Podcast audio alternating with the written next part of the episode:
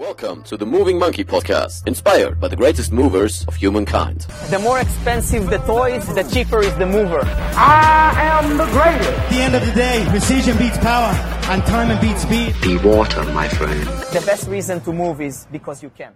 Moin, moin, liebe Monkeys und willkommen zu einer neuen Monkey-mäßigen Episode des Moving Monkey Podcasts. Und ich freue mich sehr, dass du wieder am Start bist, denn der Podcast lebt nur dadurch, dass du ihn hörst und dass die Affenbande ihn zu hören bekommt.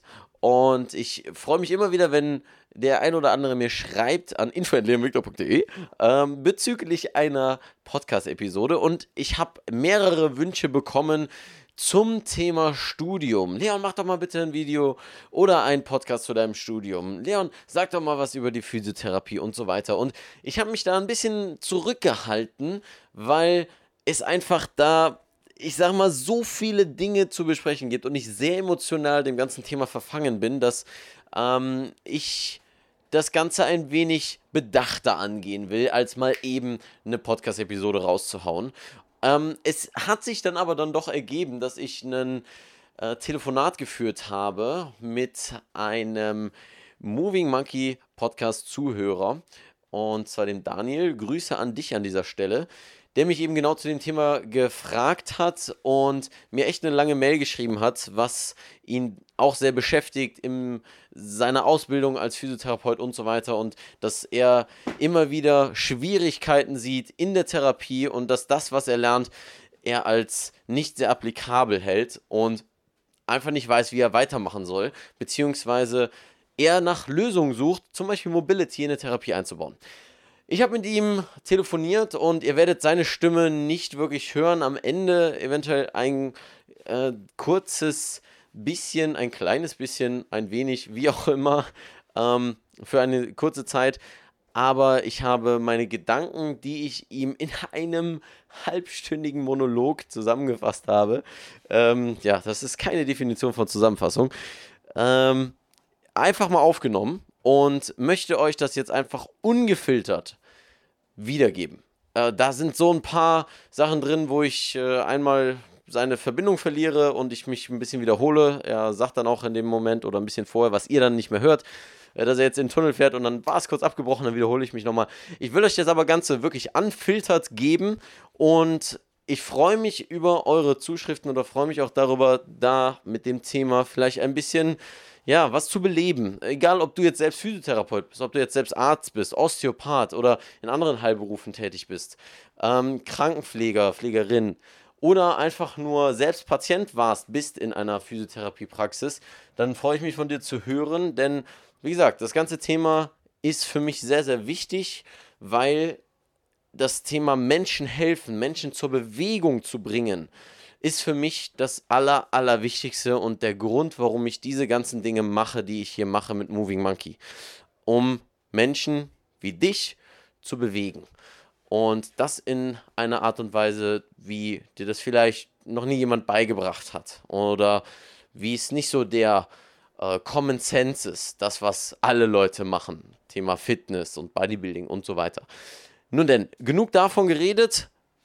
Ich lasst euch jetzt einfach mal auf die Podcast-Episode los und ähm, ja, letztlich werden wir uns am Ende nochmal hören.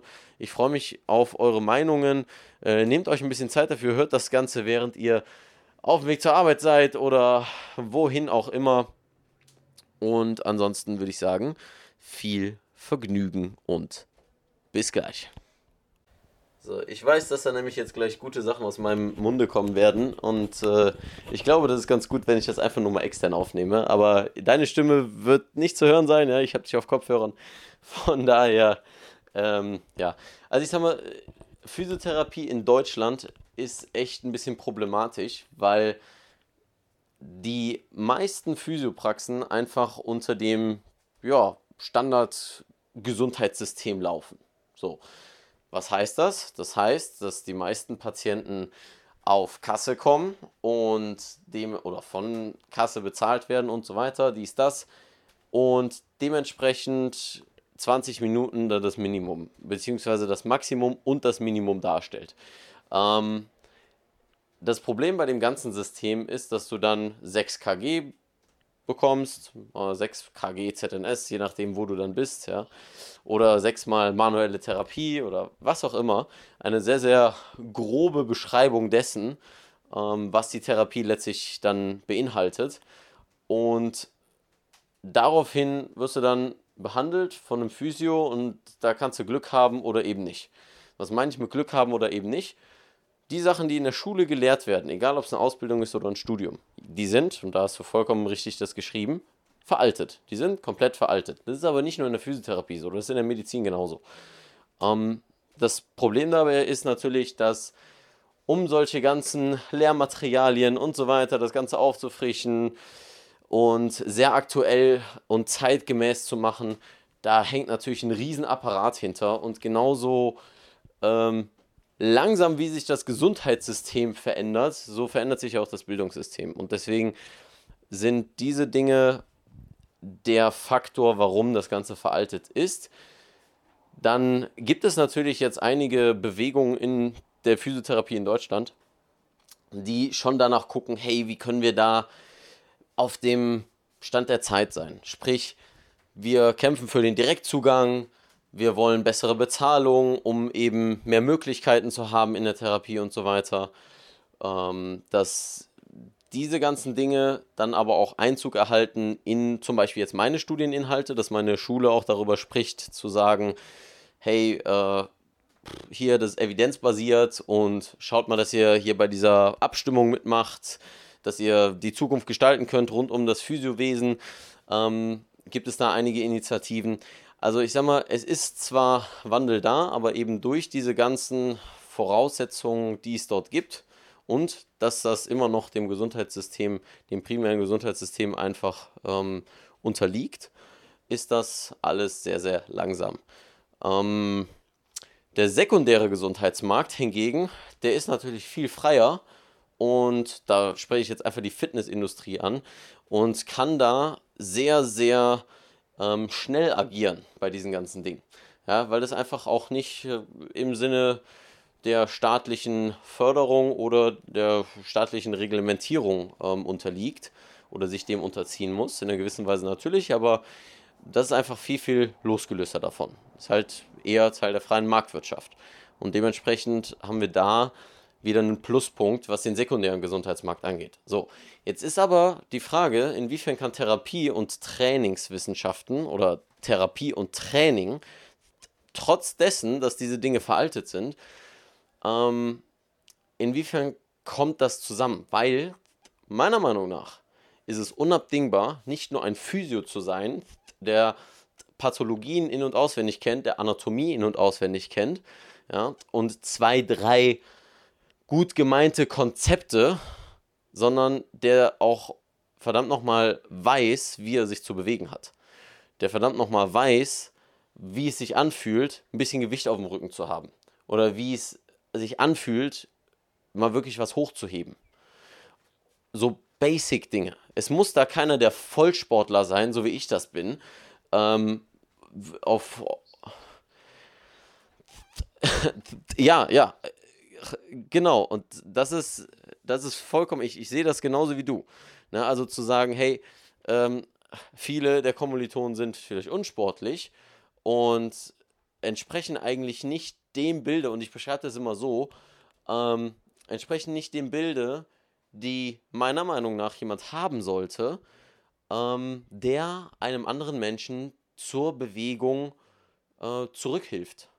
Das ist genauso wie mit Ärzten. Ja, und das ist einfach so ein, so ein riesen Konglomerat, was da dran hängt. Und da ist auch eine ethische Frage zu stellen, zu sagen, ja, muss denn jetzt ein Arzt super gesund sein? Die meisten können das auch nicht, weil, wie gesagt, Gesundheitssystem, die Leute werden da sowas von äh, ausgenutzt. Ja? Ähm, die schieben Schichten über Schichten und die einen werden besser, die anderen werden, werden weniger gut bezahlt aber diejenigen, die für die Gesundheit der anderen Menschen sorgen, das sind Ärzte, das sind Physios, das sind Krankenpfleger, ähm, die werden von dem System her ganz schön dreckig behandelt.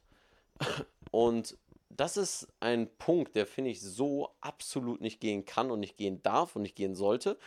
Und da muss ich ganz ehrlich sagen, kann ich es fast schon verstehen, dass viele Physios hingehen, in ihrer, was weiß ich, Praxis arbeiten, im Krankenhaus arbeiten oder keine Ahnung wo und dann einfach nur den Shit machen, den sie da äh, gelehrt, haben, gelehrt bekommen haben oder gelernt haben und dann sich nicht unbedingt mehr weiterbilden als das, was die Physiowelt ihnen anbietet. Die manuellen Therapien, die Lymphdrainagen und so weiter. Weil das andere wird ja nicht bezahlt. Was bringt denen das, wenn die mit ihrem Geld, was sowieso schon viel zu wenig ist, ähm, sich extra nochmal in ihrer Freizeit beschäftigen, wo sie auch schon relativ wenig von haben, weil die meisten sehr viel arbeiten, ja, damit sie eben dementsprechendes Geld verdienen, um überleben zu können auch, dass sie dieses Geld nehmen dann noch und ihre Freizeit dann noch hinnehmen und dann Trainings äh, Workshops besuchen, also trainingswissenschaftliche Workshops ähm, oder Seminare oder sonstiges. Und ich sag mal, das ist einfach eine, eine sehr große Frage, die, finde ich, sehr sensibel angegangen werden sollte. Ich persönlich, und da, wie gesagt, stimme ich dir vollkommen zu, ich persönlich finde es auch nicht in Ordnung, dass viele Leute Menschen zur Gesundheit verhelfen wollen, selbst aber keine Ahnung von Tuten und Blasen haben, in Bezug auf die menschliche Bewegung und den menschlichen Körper. Und davon spre da spreche ich nicht von Anatomie.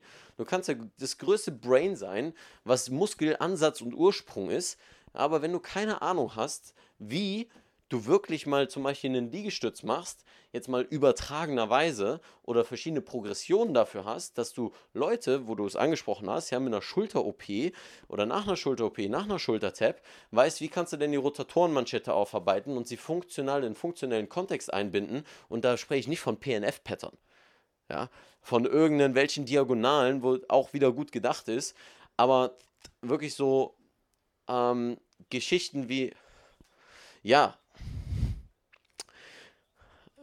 Genau. Ja, genau. Also ich meine, es sind, sind viele Themen, die ich einerseits in den Workshops, die ich selbst besuche, mit den Leuten, mit denen ich spreche, und das sind vorwiegend Leute aus dem sekundären Gesundheitsmarkt, die aber vorher im primären Gesundheitsmarkt waren, ja, ähm, das kann man ja eigentlich gar nicht Markt nennen, sondern im Gesundheitssystem. Ähm, und ein System ist immer sehr rigide an sich. Und das diejenigen mir dann gesagt haben, ja, du, weißt du, pass auf, ich habe ich hab diese ganzen Dinge gemacht. Ja, ich habe diese Ausbildung und diese Ausbildung und diese Ausbildung. Und ganz ehrlich, wenn ich das angewendet habe, ich habe nie wirklich einen Erfolg verspürt. So, und dann gehen sie mal auf eine andere Art und Weise hin, machen das nicht so nach Lehrbuch, machen das nicht so, ah, wir müssten jetzt aber unbedingt diese ah, Gradzahl erreichen und äh, dann Goniometer an das Gelenk legen und, weißt du, ähm, statt dann einfach mal zu sehen, alles klar, kann derjenige sich bewegen oder nicht. Das ist mir scheißegal, wie weit seine Innenrotation ist, wenn er da nicht hinkommt und wenn ich sehe, das ist einfach eine schlechte Bewegungsinitiierung, dann muss ich da kein Maßband anlegen. Dann sehe ich das und versuche das zu verbessern, kontextuell zu verbessern, dass derjenige selbst auch ein Empfinden dafür hat, dass derjenige sagt, hey, mir geht es auf einmal besser, ich kann diese Bewegung auf einmal besser einleiten. Aber das ist auch so eine Sache, die die meisten nämlich nicht mitbekommen, weil so ein Patientenkontakt, wie geht man mit Patienten um? Haben wir in Sozialwissenschaften? Ja, haben wir. Aber da geht es nur um Fragestellungen oder wie geht man darauf ein, wenn ein Patient ein bisschen schwierig ist und nicht compliant ist. Das Problem dabei ist aber, das hat nichts mit Coaching zu tun in dem Sinne. Die Sache, wie man mit dem Patienten umgeht, bitte. Ja, kein Ding, kein Ding. Ähm, das ist letztlich so eine, ähm, so eine Geschichte, wie gesagt, die ist so multifaktoriell und da könnte ich so ewig ausholen. Ähm, und es, es gibt so viele verschiedene Dinge, über die ich mich noch aufregen könnte, würde, hätte, wollen, sollte vielleicht auch, das kommt aber alles später. Ähm, Nochmal vielleicht in ein paar Videos oder noch ein paar Workshop- ähm, äh, in ein paar Workshops oder in ein paar Podcast-Episoden. ähm, letztlich, ich sag mal so, du hast mir ja geschrieben, zu sagen, hey, ich habe äh, irgendwie ein Problem damit, wenn ich die Dinge lerne, wie ich mit den Patienten irgendwelche Übungen machen soll ähm, und ich dann in der Praxis merke, das bringt alles nichts. Wie soll ich das denn dann umsetzen? Wie soll ich zum Beispiel diese Mobility-Sachen, die ich jetzt poste, wie sollst du die in der Therapie umsetzen? Ähm,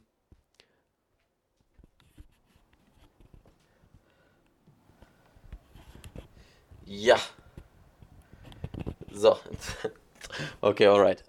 Also, ähm, letztlich, äh, ich hatte nur kurz gesprochen von wegen, wie du diese ganzen Sachen, die du lernst in der Therapie ähm, umzusetzen hast.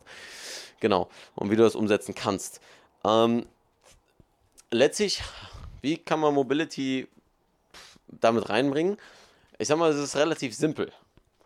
Ähm, ich persönlich gehe mal hin und schaue mir einerseits die Bewegung an. Schau, okay, welche Bewegung ist eingeschränkt, welche Bewegung ist schmerzhaft. Versuche das zu identifizieren, ähm, woran es liegen kann. Natürlich mache ich dann auch ein paar Tests. Natürlich sind davon auch ein paar aus der Physiotherapie, ähm, die wir so beigebracht bekommen haben. Aber das unbedingt so strukturell zu unterteilen, habe ich für mich als nicht sehr sinnvoll ähm, äh, gesehen oder sehe es nach wie vor nicht so als sinnvoll an, weil der, die meisten Patienten, die meisten Patienten haben erstmal ein, ein generelles Bewegungsproblem. Also, wenn wir wirklich jetzt von Patienten sprechen, die ein Schulterproblem haben und dann in eine Physiotherapiepraxis kommen, die sind häufig einfach so kaputt, weil sie sich so oder so nie bewegt haben oder weil sie so oder so nie was machen. Ähm, egal welchen Alters. Ne? Und da ist dann einfach so ein bisschen erstmal die Schwierigkeit, den Leuten beizubringen, dass sie ein bisschen ein Gefühl dafür bekommen, was ihre Schulter eigentlich kann. Und da geht es dann wieder über die Education des Patienten, zu sagen, okay, das ist ihre Schulter, die kann diese und diese Bewegung. Sie sehen, diese Bewegung ist schmerzhaft. Also versuchen wir jetzt in der Therapie ähm, Stück für Stück uns da anzunähern. Oder wenn die eine TAP hatten, alles klar, das ist ihre Schulter, ja, oder das ist ihre Hüfte, ähm, je nachdem, ob die zum Beispiel voll zementiert ist oder eben nicht zementiert ist, zu sagen, sie dürfen so lange, das hat ihnen wahrscheinlich ihr Arzt auch gesagt, aber sie dürfen zum Beispiel die ersten vier bis sechs Wochen, dürfen sie erstmal nicht über 90 Grad gehen, sie dürfen am besten keine Abduktion machen und keine Rotation. Ähm, versuchen sie aber die Grade, die noch möglich sind, beizubehalten. Also es ist letztlich bei den meisten immer so ein Ding von, welche Bewegung ist eingeschränkt und welche Bewegung ist schmerzhaft und wie kommst du dann wieder dahin. Ähm, und das nicht mit irgendwelchen, ich sag mal, gut gemeinten Tests zu identifizieren, welche mini kleine, mini, mini, mini Struktur ist denn jetzt dafür verantwortlich, sondern welche Bewegung ist eingeschränkt und mit welchen Bewegungen kommen wir dahin, ähm, diese Bewegung wieder zu lernen. Also letztlich geht es um Bewegungslernen. Und wenn man das aus einer sportlichen Perspektive betrachtet, dann weiß man so viele Dinge, die man mit einer Schulter machen kann oder können sollte. So. Und dann weiß man auch, wie man bestimmte Übungen so runterskalieren kann, dass man diese einem Menschen beibringen kann, der momentan noch einen, in einem pathologischen Prozess ist. Ähm, die Sache dabei ist natürlich, dass der allgemeine Mensch, der in eine Physiotherapiepraxis kommt, das erstmal nicht versteht. Deswegen ihm beizubringen, nicht nur was die Schulter kann, sondern wofür die Bewegungen dann auch wichtig sind. Deswegen haben wir ja auch das schöne ICF-Modell von wegen Alltagsbezug ja, und als äh, umweltbezogene Faktoren und bliblablub, demjenigen daran das klar zu machen. Und dann innerhalb der Therapie ähm, bin ich immer dem, dem so ergeben, dass ich sage, ich versuche Übungen zu nehmen, die ich aus dem Mobility habe, die ich aus dem Krafttraining habe oder sonstiges, um denjenigen beizubringen, die relativ simpel ist und da kann man dann auch mal Tools verwenden wie ein Terraband. Da kann man dann auch mal einen leichten Kabelzug verwenden. Aber beispielsweise müssen wir auch gucken, dass wir uns von Therapie zu Therapie steigern. Und was machen die meisten? Die machen immer dasselbe machen immer dasselbe, nehmen immer wieder dasselbe Band. Oder ich habe letztens mit einer Frau ähm, auch was für die Aufrichtung der Wirbelsäule gehabt. Ja, die läuft die ganze Zeit am Rollator, ist deswegen sowieso schon mal scheiße, weil sie die ganze Zeit nur vorgebückt läuft und ähm, da auch irgendwie keine, Sen nicht irgendwie, sondern sie hat einfach keine Sensibilität dafür. So, und letztlich habe ich mit ihr dann den Kabelzug gemacht. Habe dann erstmal eine, ähm, ich habe den Patienten von meiner, in Anführungszeichen, Chefin dann in dieser Stelle bekommen und habe die gefragt, ja, wie viel haben sie denn dann immer gemacht? Ja, immer so mit 10 Kilo, immer so 15 Wiederholungen. ja, okay, wenn ich im wenn ich mich im Trainingsbereich auskenne, dann weiß ich, wenn diejenige eine vorgebückte Haltung hat und irgendwie muskuläre Kräftigung braucht, dann mache ich doch keine 15 Wiederholungen. So, das ist schon mal das Erste. Das Zweite ist, mit 10 Kilo und 15 Wiederholungen, das ist eine relativ kräftige Frau und da ist mir ähm, dann egal, ob die viel Trainingserfahrung hat oder nicht, mein wichtiger Punkt ist, hat diejenige die Bewegung verstanden und dann kann sie diese mit sauberer Technik ausführen. Wenn sie das kann, dann können wir gucken, wo ihr Leistungslimit ist. Und das gucken die meisten nämlich nicht. Die gucken nicht nach dem Leistungslimit der Patienten, sondern, ah, fühlt sich das gut an? Ist das okay so? Ja, und wenn diejenigen dann sagen, ah, ist das schmerzhaft? Ja, also, ähm, nee, anders, anders. Die meisten fragen dann, also die meisten Therapeuten fragen dann, ja, ähm, zehn Wiederholungen haben die dann gemacht und so, und war das jetzt anstrengend? Ja, natürlich war das anstrengend. Ja, ja, what the fuck? Diejenigen wissen doch überhaupt nicht, wo ihr eigenes Leistungslevel ist, wo ihre Grenze ist. Ich als Therapeut darf natürlich jetzt nicht übertreiben und sagen, hey, pass auf, wir packen jetzt mal alles drauf und dann gib ihm. Ähm, das Schöne aber am Körper ist, das ist ein selbstregulierendes System. Das heißt, wenn die das nicht mehr könnten, dann bricht die Form. Und die letzte Wiederholung ist immer die, bevor die Form bricht. Und wenn man sich mit Training auseinandersetzt, dann weiß man das. Wenn man das aber nicht tut, dann lässt man die Patienten immer so unterfordert und das sehe ich so häufig. Ja, oder man macht dann so, ja, Aufrichtung, äh, so, jetzt ziehen sie dreimal das Terraband nach oben und dann gehen wir jetzt nochmal mit dem Rollator und ich sage immer wieder aufrichten, aufrichten, aufrichten, aufrichten, aufrichten, aufrichten. Ja, ähm, so. Und da dann auch zu betrachten, derjenige braucht eben einen Reiz. Das Problem wieder, ja, um auf das Gesundheitssystem zurückzukommen, wenn wir von einem trainingsspezifischen Reiz reden, dann kann das nicht in 0,01% der Zeit der Woche passieren, wenn derjenige ein, vielleicht zweimal die Woche für 15 Minuten vorbeischaut. Ja, und das ist dann so die Frage, wie kann man diejenigen denn begeistern mit der Therapie? Wie kann man diejenigen so für Bewegung ähm, gewinnen, und das wird man bei nicht jedem tun, und das darfst du dir auf keinen Fall auf die Fahne schreiben, das bei jedem zu schaffen. Ja, das schaffe ich ja auch nicht bei jedem mit den Videos. Ne? Aber bei jeden, denjenigen, bei denen ich das tue, bei denen ich das schaffe, denen möchte ich dann auch die Möglichkeit geben, da etwas selbst für sich zu tun, weil die müssen das. Weil 0,01% der Zeit, da kann ich so viel auf dem Kabelzugturm laden, wie ich will. Da wird dann trotzdem nichts passieren. So, ähm, das heißt, für mich als Therapeut ist dann auch wichtig, dass ich mir ein vernünftiges Hausaufgabenprogramm überlege. Das heißt, ich muss wissen, was haben die Leute zu Hause? Was können sie machen? Ihnen Tipps mitzugeben, was sie sich vielleicht besorgen sollen oder sonstiges. Ähm, und das ist für mich ähm, immer wieder so ein Pluspunkt für den sekundären Gesundheitsmarkt, weil die Leute sich in diesem Bereich immer wieder weiterbilden ja, das tun die Physiotherapeuten auch, aber immer nur in ihrem Kreis. Wenn du im sekundären Gesundheitsmarkt überleben willst, dann musst du irgendwie, also musst du dich irgendwie auch über deinen Tellerrand hinaus weiterbilden. Ja, und das sind dann letztlich auch die Physios, die das tun, das sind dann auch die Guten. Ja, das gilt einfach für jeden anderen Bereich. Diejenigen, die nicht nur ihre eigene Suppe kochen, sondern zu gucken, welche Gewürze sie von anderen Bereichen nehmen können das sind dann diejenigen, die auch wirklich erfolgreich sind oder die dann auch wirklich Erfolge haben mit den Patienten. So, was ich jetzt eben sagte in Bezug auf die ähm, Patientin, die ich hatte, die dann immer nur mit 10 Kilo darum gegurkt ist, ich habe da mal getestet, wie viel sie denn kann.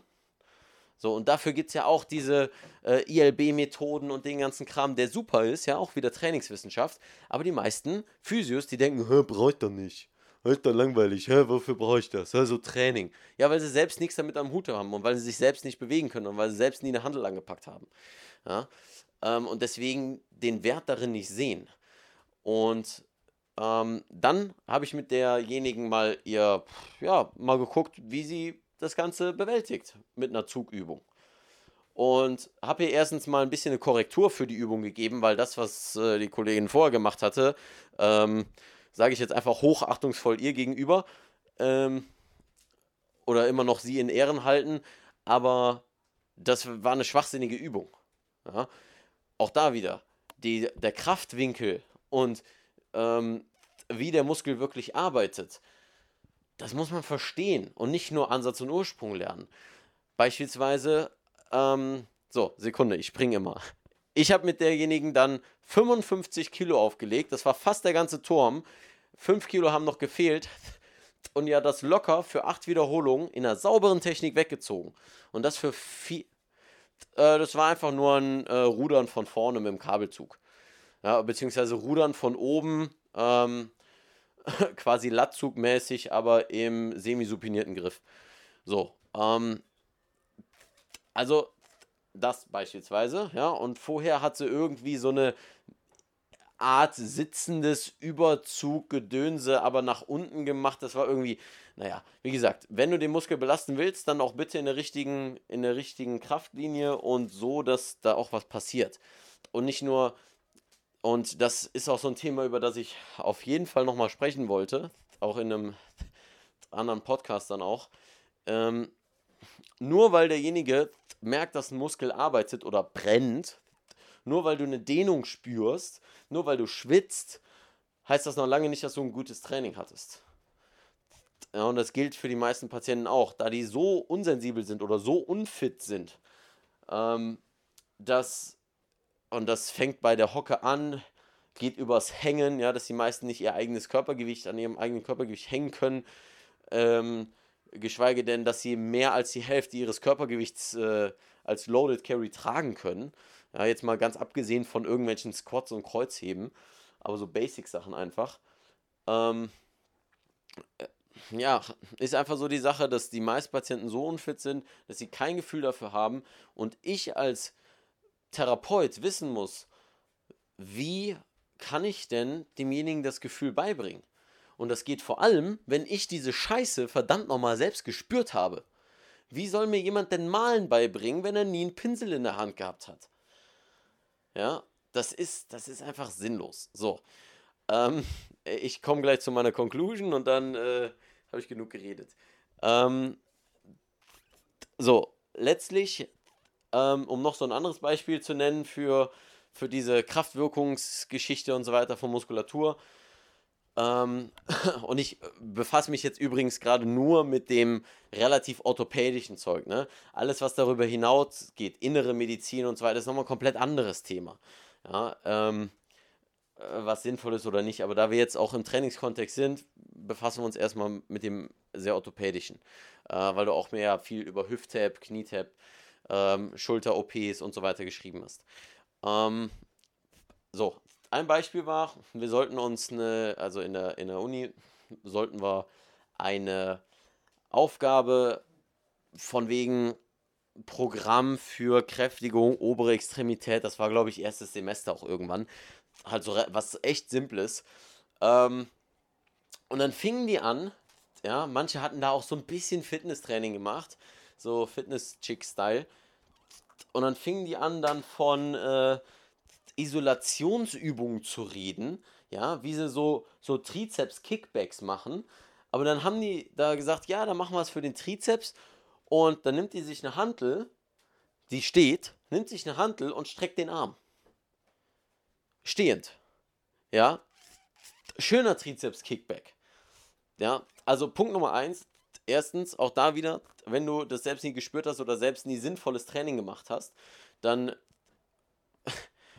ist es irgendwie klar, dass du einfach nur so, so Übungen nimmst, wo wieder ja einfach so ein Muskel anspringt oder anspricht und dann aber auch noch in einem falschen, äh, falschen Hebel, ähm, in einem falschen Hebel, in einem falschen Winkel.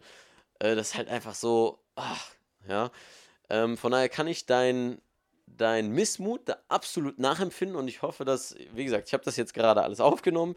Ich hoffe, dass, wenn der ein oder andere zuhört, äh, dann noch ähm, das auch nachempfinden kann. Äh, ich werde da gleich nochmal ein separates Outro drehen. Ähm, letztlich, was kann man tun? Für sich einfach nur das Beste rausholen, für sich gucken, dass man einen Bezug zu den Dingen bekommt und das ist eine Lernsache.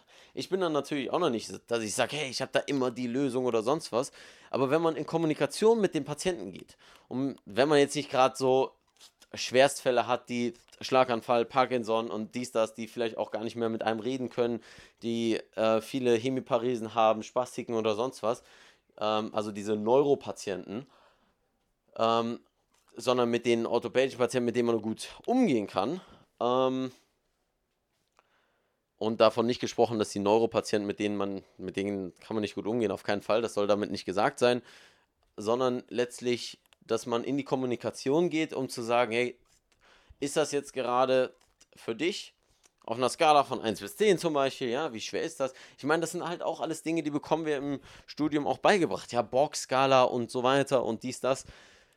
Das Wichtigste meiner Meinung nach ist, sich nicht zu sehr an das Buch zu halten und zu sagen, ja, ich muss jetzt eine Skala von 1 bis 20 nehmen, um das einzuteilen. Ja, sondern, ey, mach es dem doch simpel.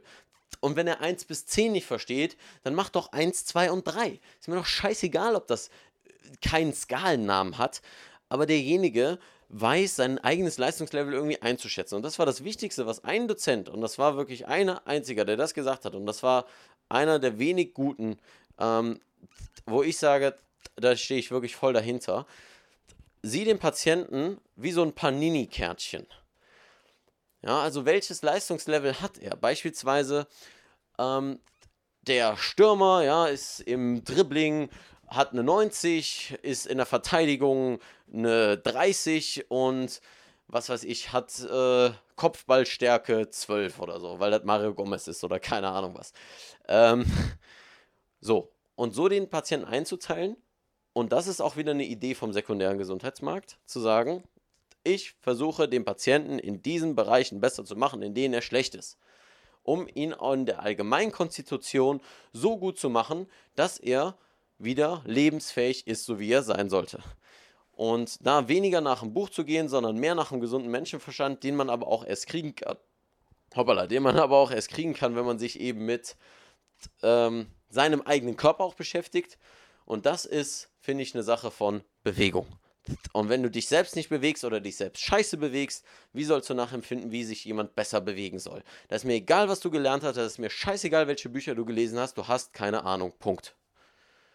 So, wenn, wenn Therapeuten, wenn Ärzte oder sonst was vor mir stehen und die stehen schon wie ein Fragezeichen, weil sie eine übelste Kyphose haben oder äh, was weiß ich, immer auf hochhackigen Schuhen rumlaufen oder es sind jetzt sehr Kleinigkeiten, die ich gerade anspreche. Ne? Also das nicht auf die Goldwaage legen, aber das ist gerade mal so eine äh, Übertreibung, die metaphorisch genau für das stehen soll, zu sagen, wer sich mit seinem eigenen Körper beschäftigt, der kann Referenzen dazu ziehen, anderen besser zu helfen.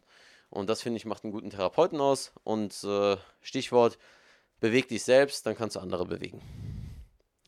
Ende Plädoyer von Moving Monkey. ich sag Ende des Plädoyers von Moving Monkey. So, das war die ganze Episode und vielen, vielen Dank, dass du bis hierhin zugehört hast. Das ist wirklich eine Leistung. Denn ähm, ja, das war ein ganzer Monolog rund um das ganze Thema und ich will dich jetzt auch gar nicht länger aufhalten und möchte dir einfach nur eine einzige Frage stellen. Welche Erfahrung hast du bisher mit Physiotherapie oder Ärzten gemacht? Und was würdest du verbessern wollen? Und wenn du mir das schreibst, das wäre mir eine riesengroße Freude, davon zu lesen.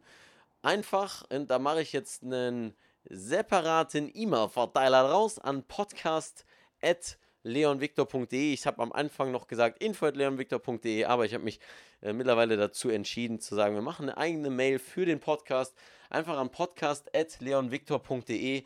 Ähm, alle Themen, die du noch hören willst die du gehört hast und dazu Fragen hast. Und ansonsten, wie gesagt, deine Meinung zu diesem Thema. Und ich freue mich in einer weiteren Episode einfach mal die ganzen Themen vorzulesen, vielleicht ein bisschen darüber zu elaborieren und ein bisschen zu diskutieren, auch gerne mit anderen Experten.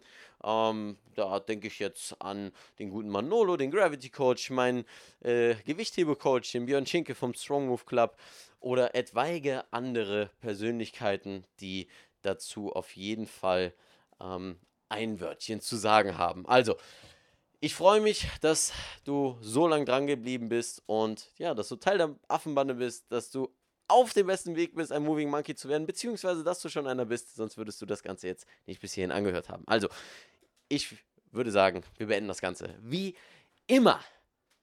Liebe Monkeys und Monkeylinen, keep moving, stay sexy, dein Leon.